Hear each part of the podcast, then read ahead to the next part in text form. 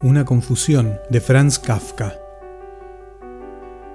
Un incidente cotidiano del que resulta una confusión cotidiana. A tiene que cerrar un negocio con B en H. Se traslada a H para una entrevista preliminar, pone 10 minutos en ir y 10 en volver, y se jacta en su casa de esa velocidad. Al otro día vuelve a H, esta vez para cerrar el negocio como probablemente eso le exigirá muchas horas, A sale muy temprano, aunque las circunstancias, al menos en opinión de Na, son precisamente las de la víspera, tarda 10 horas esta vez en llegar a H. Llega al atardecer y rendido. Le comunican que B, inquieto por su demora, ha partido hace poco para el pueblo de A y que deben haberse cruzado en el camino. Le aconsejan que espere.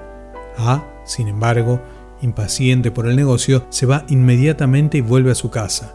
Esta vez, sin poner mayor atención, hace el viaje en un momento. En su casa le dicen que B llegó muy temprano, inmediatamente después de la salida de A, y que hasta se cruzó con A en el umbral y quiso recordarle el negocio, pero que A le respondió que no tenía tiempo y que debía salir enseguida.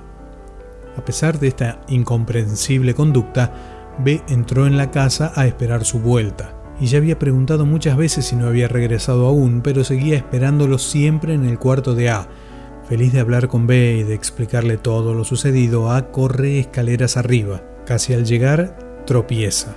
Se tuerce un tendón y a punto de perder el sentido, incapaz de gritar, gimiendo en la oscuridad, oye a B, tal vez muy lejos ya, tal vez a su lado, que baja la escalera furioso y que se pierde para siempre.